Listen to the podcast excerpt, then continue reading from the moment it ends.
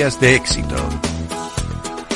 Pues se lo anticipábamos en el sumario del programa. Gilles Stauffer es una empresa pues que tiene un siglo, bueno, que digo yo un siglo, un siglo y un, y un cuartito.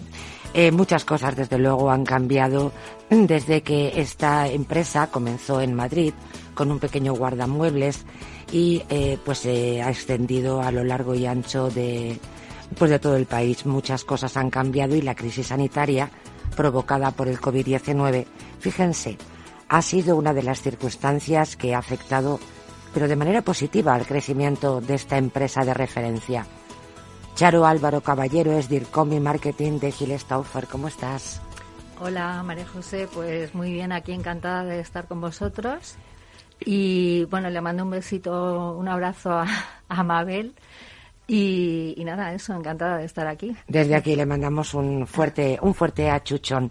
Lo comentábamos, Charo, antes de entrar al estudio. Decíamos, fíjate, en principio te sorprende, ¿no? Cuando lees las noticias, cómo la pandemia, pues, eh, ha cambiado la vida, pues, en muchos sentidos, ¿no? Y se pueden ver las consecuencias en muchos ámbitos. En el caso de la contratación de alquileres de, de este tipo de servicio, ha aumentado considerablemente desde que comenzó la pandemia. Al principio sorprendente y luego decíamos, en cuanto que lo piensas, es de cajón. Efectivamente. Eh, es un poco de cajón porque ten en cuenta que eh, ha habido eh, durante el confinamiento una especie de psicosis respecto a, bueno, mucha gente ha querido mudarse después, pero también han hecho montones de reformas en su casa. Entonces, está en auge, se ve que queremos queremos el lugar apropiado. Exactamente, entonces en, en, caso de una reforma, eh, que es lo idóneo hasta determinar la reforma, pues almacenar las cosas en otro sitio eh, donde estén seguras y, con higiene y tal. Eh, sí, porque no tiene nada que ver eh, un servicio como el que vosotros dais con un guardamuebles. Es que muchas personas pueden llegar a confundirlo. La verdad es que nada que ver. Sí. Bueno, nosotros lo que, lo que ofrecemos son servicios de almacenaje generales, digamos. Custodiados, además. Exacto, claro. Con, Esto es fundamental. unas instalaciones con cámaras de seguridad, con medidas de higiene y tal. Entonces, ¿qué pasa? Que el almacenaje puede ser de muy diversos tipos. Hay, eh, para particulares y también para empresas. Para particulares, para empresas, en servicio de guardamuebles, en servicio de trasteros, en servicio de almacenaje en estanterías, en servicio de custodia de archivos. Entonces, ¿qué pasa? Que durante, durante el confinamiento pasó, hubo ese efecto, ¿no? Que mucha gente quiso hacer eh, reformas, mudarse o reformas, ¿vale? Bueno, esto los particulares, pero las empresas supongo que también han modificado, ¿no? Las empresas aún más, porque ten en cuenta que eh, está el efecto este del teletrabajo. Entonces, eh, ¿qué pasa? Que mm, algunas empresas han tenido que cerrar, eso es así, y es una pena, pero... Y algo tienen que hacer con los seres, ¿no? efectivamente. Han tenido que, buscar un sitio donde, donde dejar sus cosas, ¿no? Hasta que, no sé, las recuperen con el tiempo, montan otras empresas, lo que sea. Pero de momento está ese tema. Luego, las eh, grandes empresas eh, no necesitan a lo mejor tantos espacios como necesitaban antes de eh, para puestos de oficina como tal. Entonces, esos puestos de, oficina nos los han traído nuestras naves. Y, también eh, el tema de los archivos. Los, los, archivos, pues hay empresas que tienen unos archivos gigantescos. Y que no se te ocurre pensar en el servicio y ahora también, como decíamos al principio de la conversación, es de cajón y dices, claro, claro. se imagina empresas ¿qué van a hacer? ¿Qué se lo va a llevar el director general a su casa? Claro. Y tú imagínate que estar hoteles, por ejemplo, hoteles que también han aprovechado muchos eh, para hacer reformas también. Eh, bueno, pues, pues también les hemos ayudado en ese sentido, porque nosotros el tema es que además hacemos todo el proceso, o sea, es decir, eh, una empresa que necesita custodia de archivos, nosotros vamos a sus instalaciones, los recogemos, los clasificamos, tal, y cuando vuelven a necesitar ese material, eh, les entregamos o todo o una parte, lo que necesiten. Interesantísimo. Eh. Bueno, estamos aquí eh, para hablar de, mm, de Gilles Stauffer como, como franquicia. Es potentísima. me gustaría eh, que nos contaras un poco cuál es la situación actual de, Ah. de la franquicia Charo. Pues mira, eh, vamos a ver. Gil Stauffer, eh, yo siempre digo que es una marca mágica. ¿Por qué es mágica? Pues eh, especialmente por su Porque tiene más de un siglo. Exactamente. Exactamente. Justo por eso. Tiene más de un siglo. ¿Te eh, imaginas si cierras los ojos y de pronto te imaginas ese pequeño guardamuebles Sí. de Gil Stauffer en Madrid? Imagínate cómo eran las personas que llevarían en aquel momento. Bueno, ¿sabes lo que pasa? Que, que para mí no tengo que hacer demasiado esfuerzo de imaginación porque en el archivo fotográfico que tenemos Claro.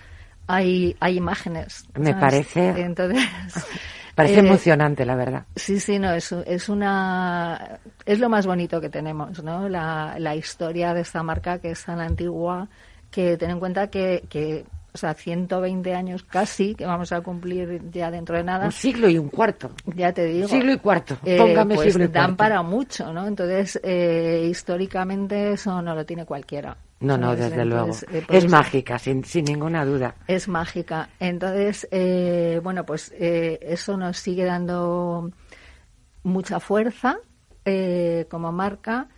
Y, bueno, pues seguimos teniendo una implantación en las principales eh, capitales eh, españolas, eh, que al final son realmente como master franquicias, ¿vale? Porque, o sea, realmente tenemos eh, 13 delegaciones pero eh, eh, funcionan como máster franquicia porque cada uno se ocupa de, de, de una zona interprovincial, digamos.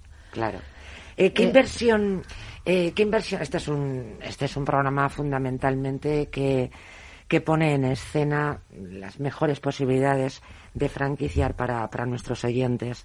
¿Qué inversión se necesita para montar una franquicia de estas características en este cómo puedo ser un franquiciado de un lugar mágico? No sé si eso tiene un plus. ¿eh?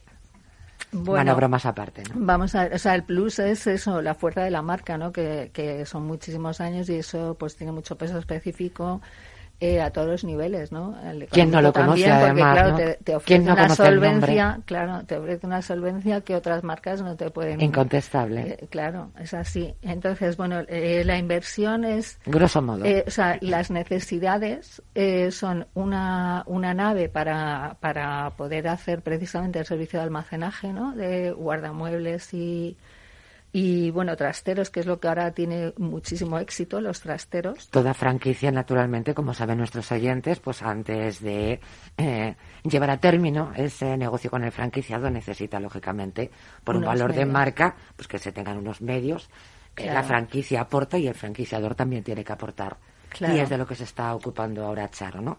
Una nave, Eh, luego ten- eh, es necesario un par de camiones para hacer los servicios de, de mudanzas. Y en cuanto a personal, pues lo normal es que haya dos conductores para esos camiones. Eh, mm, normalmente mm, tres montadores y un empleado que se ocupa de la, de la burocracia, de la oficina, vaya.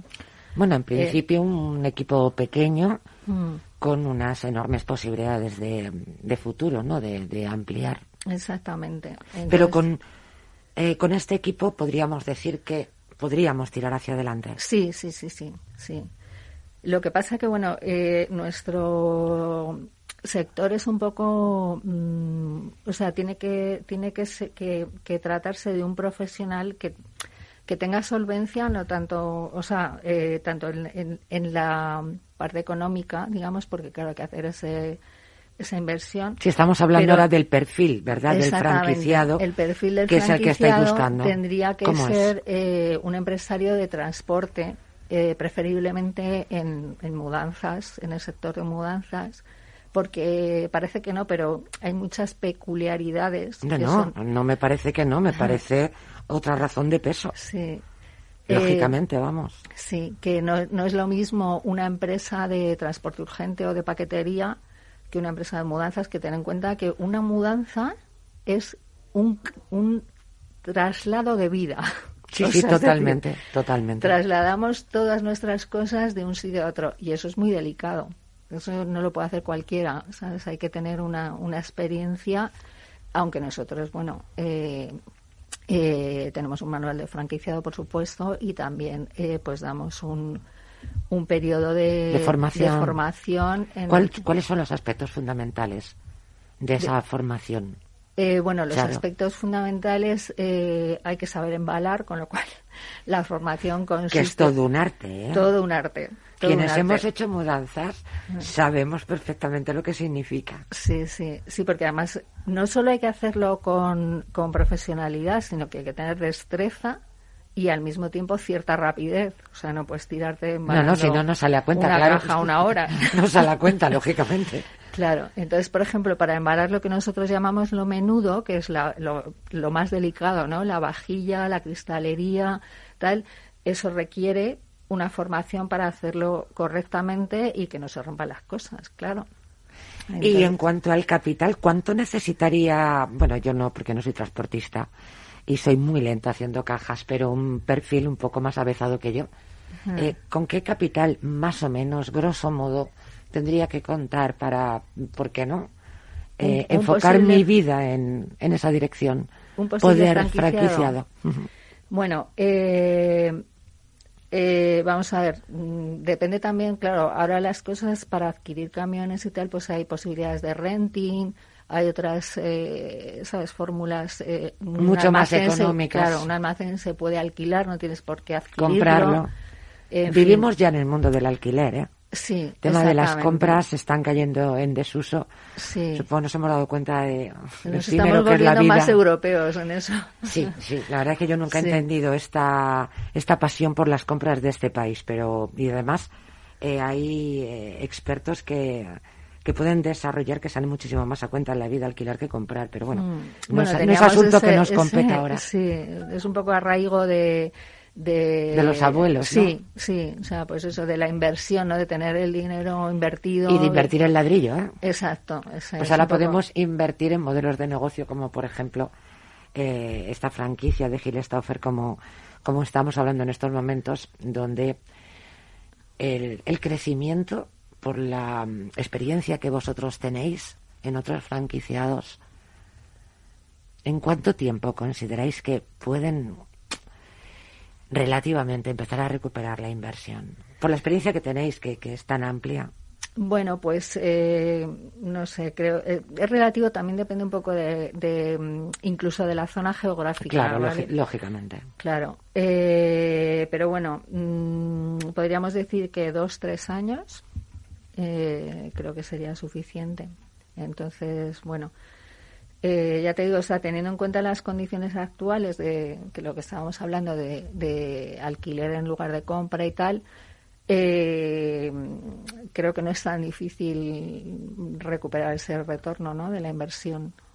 Claro, porque vosotros seguís en contacto, lógicamente, con, con los franquiciados y en la gran mayoría de los casos, pues, eh, estéis muy pendientes de cuál es la evolución. Sí. No solamente por el franquiciado, lógicamente. Mm sino también por vuestro, vuestro valor de marca y el cuidado, naturalmente, que tenéis que poner en ello. A ver, algunos de ellos mm, han, han realizado la compra del edificio y Por de, ejemplo, tal. Pero no es necesario. Pero no es necesario, o sea, eh, obedece un poco eso a la mentalidad y a la inquietud propia del franquiciado. De, tener un capital invertido. ¿Con cuántos establecimientos contáis ya? Bueno, que antes le eh, iba a decir yo en el sumario y, y lo que tenía en la cabeza eran los años que llevabais. Pero sé que tienes un número muy considerable, ¿no? Bueno, tenemos eh, ahora mismo son eh, 13 franquiciados y dos propios. En esos 13 franquiciados lo que pasa es que son, eh, o sea, están en ubicaciones que son las más estratégicas, digamos, ¿no? O sea, pues Madrid, Barcelona, Sevilla, Valencia, eh, Zaragoza, eh, y luego tenemos dos que son muy importantes, tres que son muy importantes, que son en, en las islas, que eso no lo tiene, ¿sabes? Es que... Claro, tienes toda la razón. Claro, claro, una de las particularidades y, o de los mayores beneficios que ofrece Agile Stauffer es que, están en las islas, claro. Claro, porque en nuestro sector la mayoría son microempresas. Y operan dentro de la empresas península, locales. Mm. Entonces, nosotros lo que tenemos son eh, delegación en, en, Tenerife, en Las Palmas y en Mallorca también. O sea que, que eso también eh, para el tráfico eh, interprovincial. No, no, es, fundamental. Es fundamental. Es, fundamental. pues la verdad es que Gil Stafford tiene muchas, muchísimas razones, desde luego por las que llevan más de un siglo, siglo, siglo y cuarto, que no es poca cosa eh, ya en el mercado. Eh, Charo Álvaro Caballero, DIRCOM y Marketing de Gil Stafford, ha sido un enorme placer recibirte esta mañana en el programa. Muchísimas gracias y que por otros, como mínimo, otros 120 más para ir haciendo boca. Después ya iremos viendo.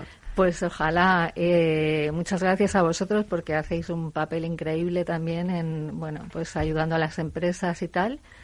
Y, la Calatrava que se inventó el programa, eh, tiene un ojo avisor ella. Tremenda.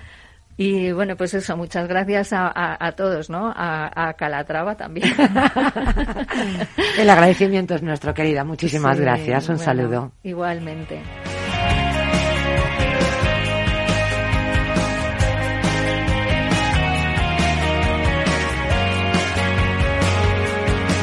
Franquicias innovadoras.